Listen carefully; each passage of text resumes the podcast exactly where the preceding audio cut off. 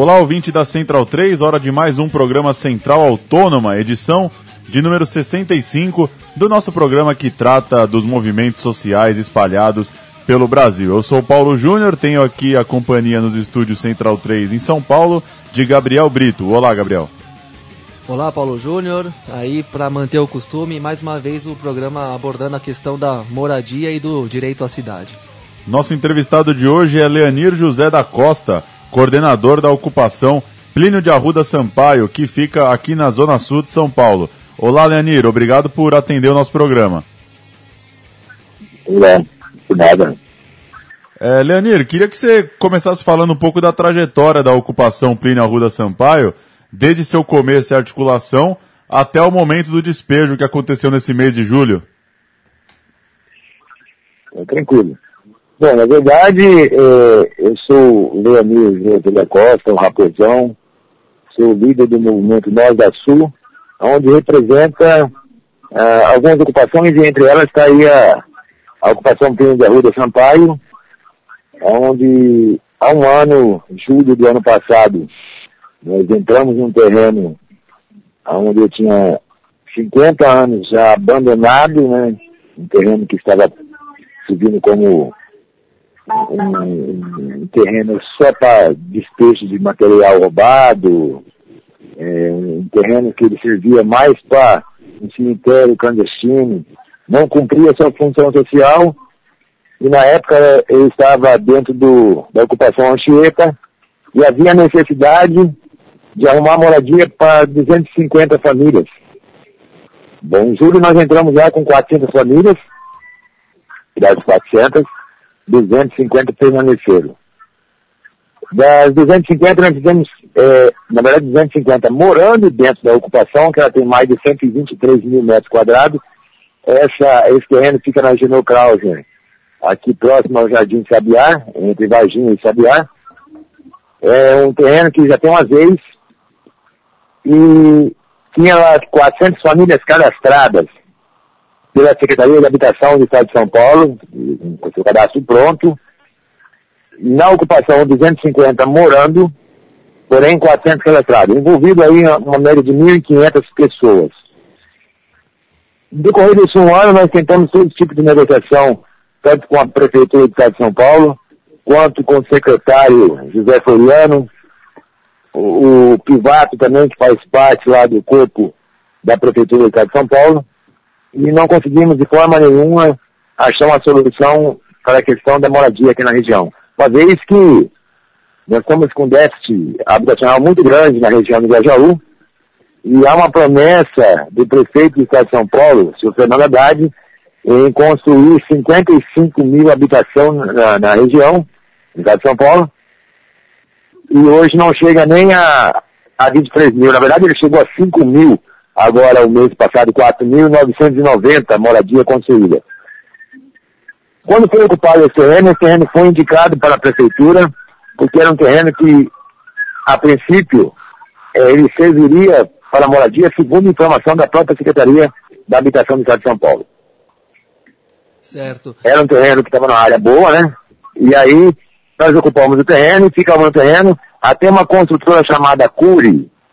A Curi, ela mostrou interesse em compra do terreno e fez um projeto de construção de 1.050 unidades, aonde dessas 1.050 unidades, é, 20% ia ser destinada para o movimento Nós da Sul, que, no caso, é, ele comportaria a ocupação plena da Rua da Sampaio. Mas aí, não sei por, por cargas d'água, eu acho que é questão aí de Operação Lava Jato, da sujeira da política, acabou acontecendo aí agora, no dia 14, a integração de posse, é, arbitrariamente, na verdade, né, porque não era para acontecer o que aconteceu. Certo, Leonir. E bom, como é que foi esse dia da, da reintegração? Teve violência, teve violações? E já que você também falou da, da promessa do Haddad, do começo do mandato dele, de oferecer 55 mora, mil moradias populares, é, e, e, esse número está bem abaixo ainda, sendo que já passou da metade do mandato, né? O que, que você também analisa da política de habitação, não só da prefeitura, como dos governos em geral, de todas as esferas nesse momento? Eu, eu percebo que, na verdade, os nossos governantes estão é, é, saciando a sede da especulação imobiliária, porque não tem preocupação nenhuma com a sua população.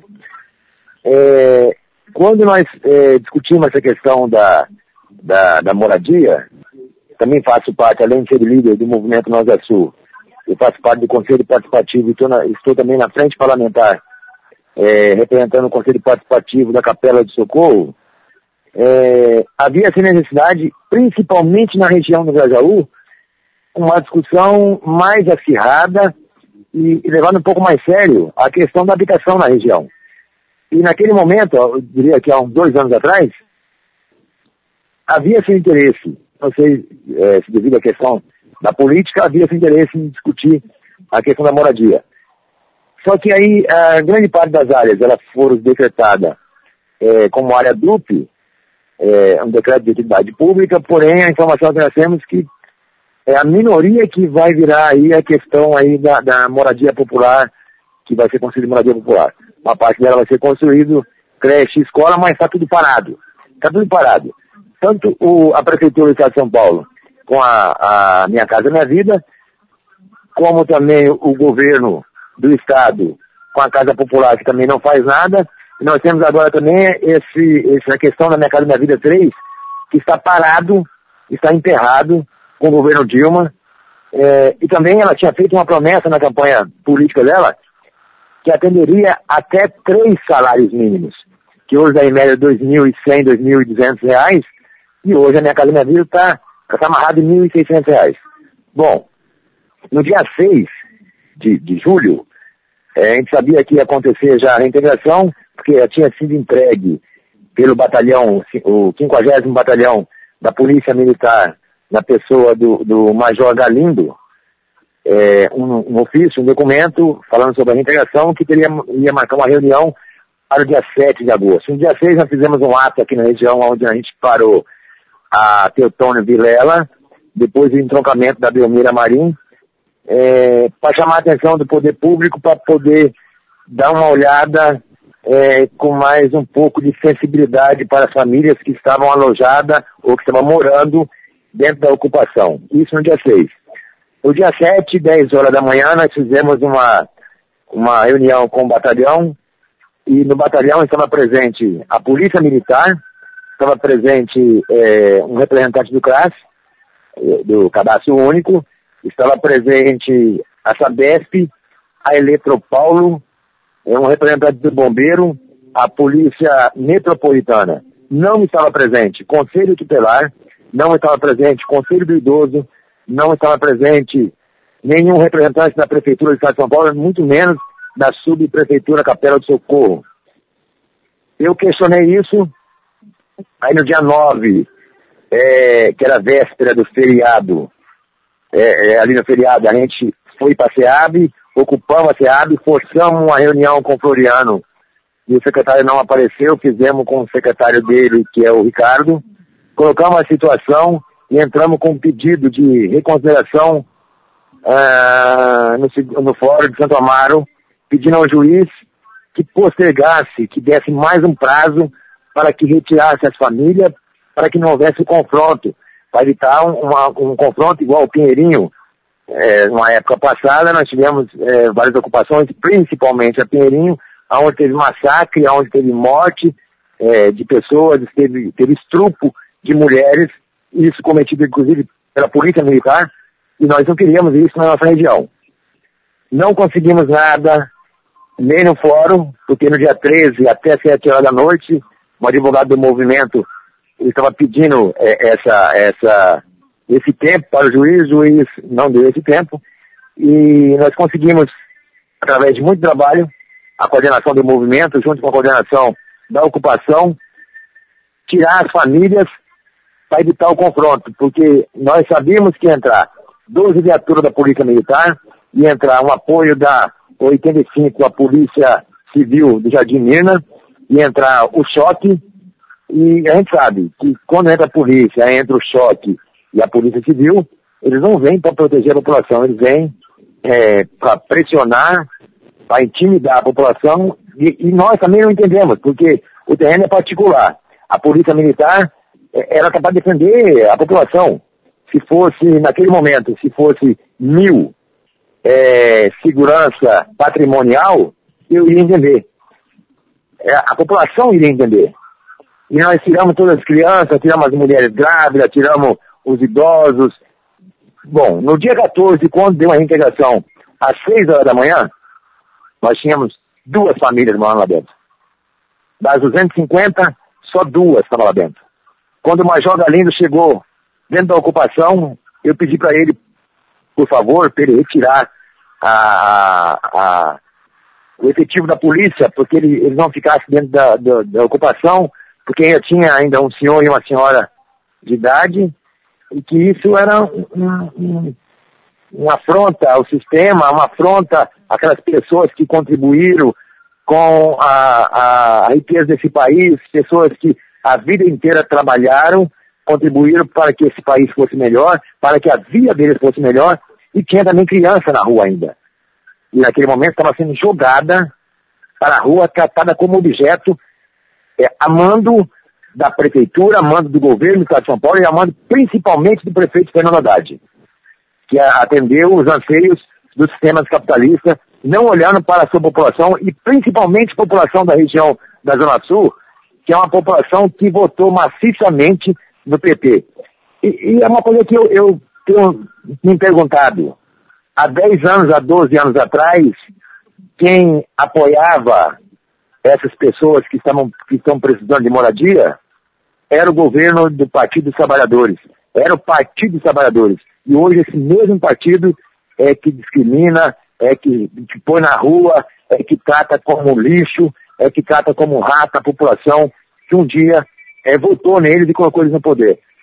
Graças a Deus, graças à nossa organização, as 250 famílias não teve um confronto, não teve embate com a polícia, ah, foi tranquilo a reintegração, mas hoje, das 250, 75 famílias estão em outra ocupação chamada Jardim da União, que é aqui na região mesmo, e as demais estão morando de favor na casa de parente. Nós conseguimos ainda fazer essa semana agora, dia 22, uma reunião com o secretário Floriano e a Cleide Pandolfi, que é a subprefeita da Capela de Socorro, e eles disseram para a coordenação, disseram para mim, que a questão da ocupação crime da Rua Sampaio está resolvida. Eu disse para eles que não. A outra informação que me passaram é que a Curi comprou o terreno para poder fazer compensação do verde do meio ambiente. Ou seja, até parece que Jesus de Nazaré, ou Deus, fez da árvore a sua semelhança e não fez do homem a sua semelhança. Agora, as pessoas estão aí, né? Jogadas na rua, aguardando um retorno que a gente sabe que não vai ter. E o movimento ele continua e nós vamos continuar lutando.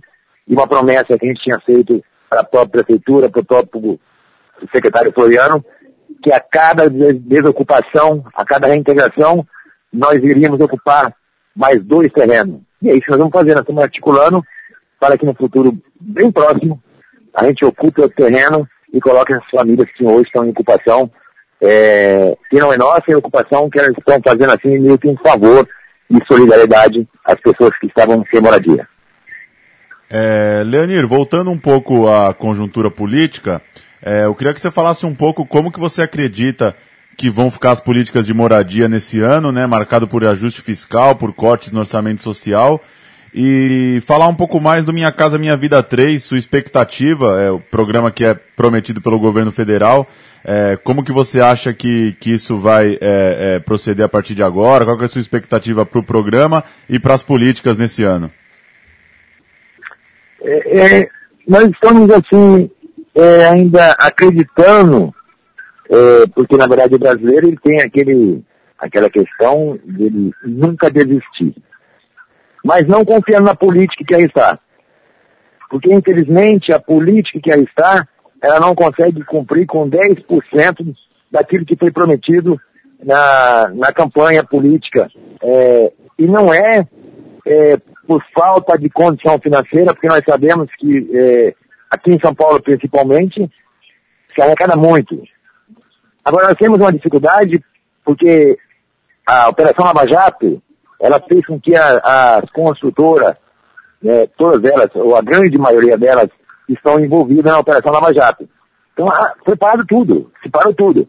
Nós tínhamos já um problema que é a questão da água em São Paulo, aonde prejudicar a, o trabalho, né, as indústrias, e também prejudicar a construção das casas. Aí nós tivemos aí a Operação Lava Jato, que ela pegou as construtoras que estão ligadas diretamente no, no, no programa Minha Casa Minha Vida. Então eu acho que não tem uma dificuldade enorme. É, vai ter que desenrolar isso é lá em Brasília. Na verdade, não é nem em São Paulo, é em Brasília. Esse negócio tem que desenrolar lá em Brasília. Mas acreditamos que não vai ser fácil. Com relação à Minha Casa Minha Vida 3, nós temos sérios problemas. A Dilma não consegue, ela não consegue dialogar com a população. Ela não consegue sentar com a população, com os movimentos sociais, para poder traçar metas para resolver as questões, principalmente da moradia no nosso país. Nós estamos aqui, é, é, a reclamação é que as pessoas vêm do, da, da, do setor rural né, para a cidade, setor urbano, mas que foi localizado, as indústrias estão todas dentro da cidade. Então, falta investimento, falta infraestrutura, principalmente moradia, educação, transporte, um transporte digno. Nós temos um problema grave. A Dilma tem uma, uma promessa que ela tem que cumprir, na verdade, um acordo. Ela fez um acordo com a população. Ela fez um acordo com os partidos e não consegue cumprir, que é a questão da Minha Casa Minha Vida 3. Que é preciso urgentemente ser aprovado isso. Só que esse impasse que está hoje dentro do Congresso, lá com, com a Dilma, com o Cunha, com o vice-presidente, a população não tem muito, é, ela não consegue enxergar aquela luzinha no final do turno. Nós vamos ter problema e a única saída é pela esquerda. E aonde está a esquerda? A esquerda, nesse momento, a gente está enxergando que é os movimentos sociais. Os movimentos sociais, eles não têm ligação nenhuma partidária. Os movimentos sociais lutam pela sua população, pelo povo que realmente está precisando.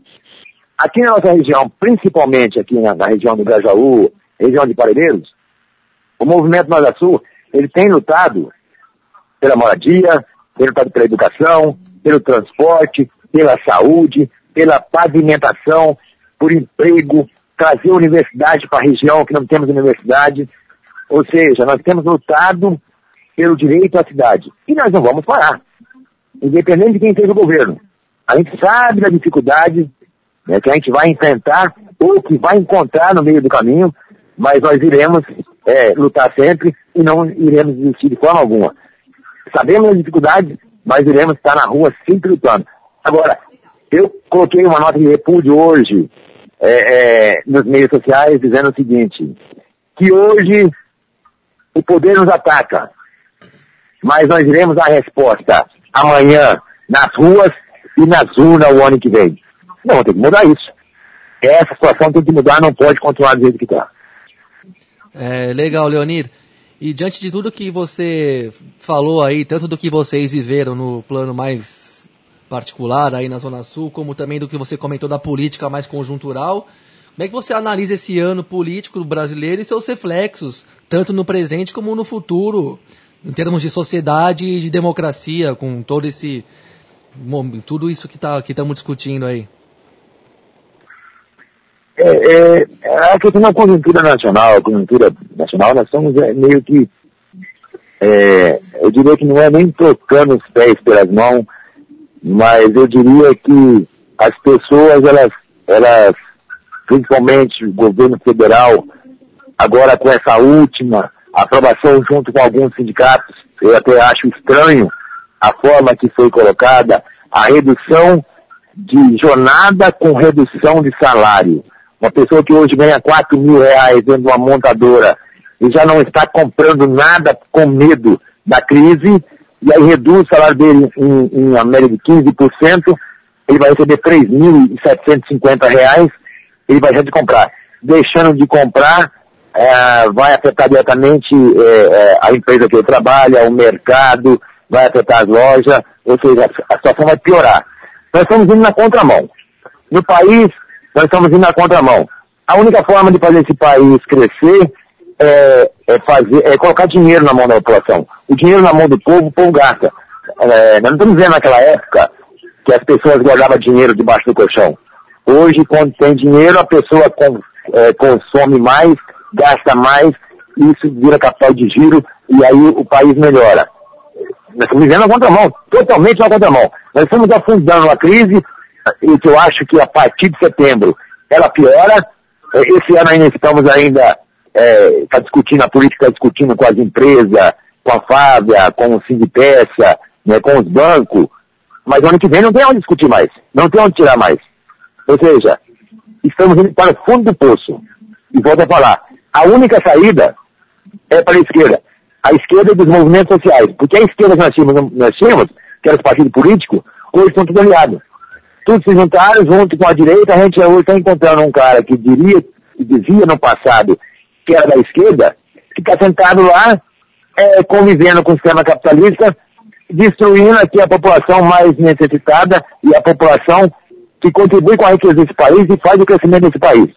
Nós entendemos que numa dificuldade, nós entendemos que num país onde a gente passa por dificuldade, que todos nós temos que dividir esse prejuízo. O que nós não entendemos é quando o país está bem, por que, é que esse lucro não é dividido pela sua população? A má distribuição de renda. Por dizendo aí que é uma crise internacional. Isso é mentira, isso é balela. Quando os caras tossem lá nos Estados Unidos, aqui nós estamos com tuberculose, mas quando os caras estão comendo caviar lá, nós continuamos aqui com tuberculose. É que no nosso país, a questão da democracia, ela ficou meio, meio aqui maquiada, é uma maquiagem. Né? Eu costumo dizer que a escravidão não acabou. A escravidão agora simplesmente colocou todo mundo no mesmo navio, no mesmo barco. No passado nós tínhamos os negros escravos. Hoje nós temos os negros, os brancos, os japoneses, o, o alemão, os olhos, os olhos, os olhos azuis, todos nós somos escravos do sistema hoje. E isso tem que mudar. Leonir José da Costa conversou com a gente aqui no programa Central Autônoma, falando é, lá da ocupação Plínio de Arruda Sampaio, no extremo sul da cidade de São Paulo. Leonir, valeu pelo papo, muito obrigado aí pela conversa e seguimos acompanhando a luta de vocês. Tá bom, meu companheiro. Isso aí é as ordens aí. Valeu, um abraço. Leonir, um abraço. Outro abraço. Central Autônoma 65, Gabriel Brito, falando mais uma vez da.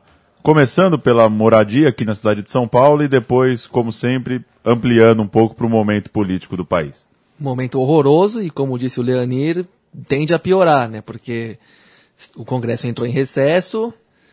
Eu, nesse momento em que gravamos o programa, eu estou lendo um novo, uma, uma nova medida para intensificar o, o ajuste fiscal e a própria diminuição da meta fiscal do governo, o que significa mais corte no orçamento. E vem aí as rinhas internas com Eduardo Cunha e Companhia Bela prometidas para agosto, né?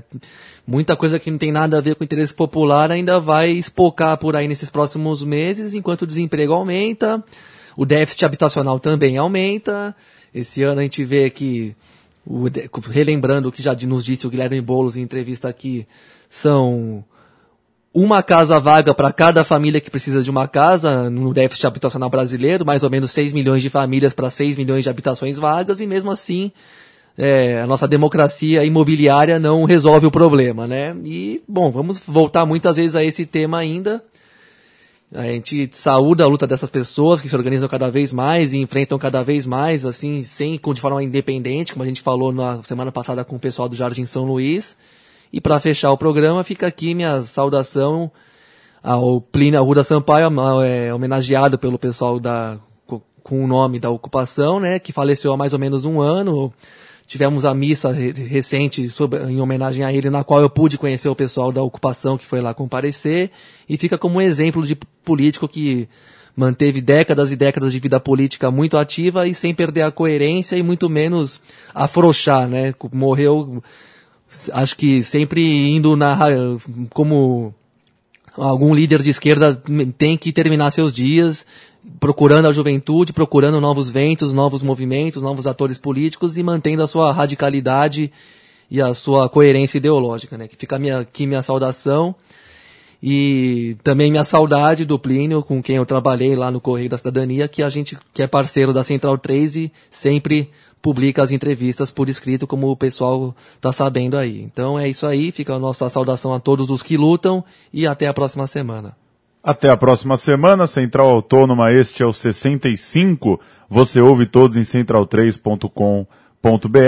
A gente volta na sexta-feira que vem com mais uma entrevista inédita. Até lá.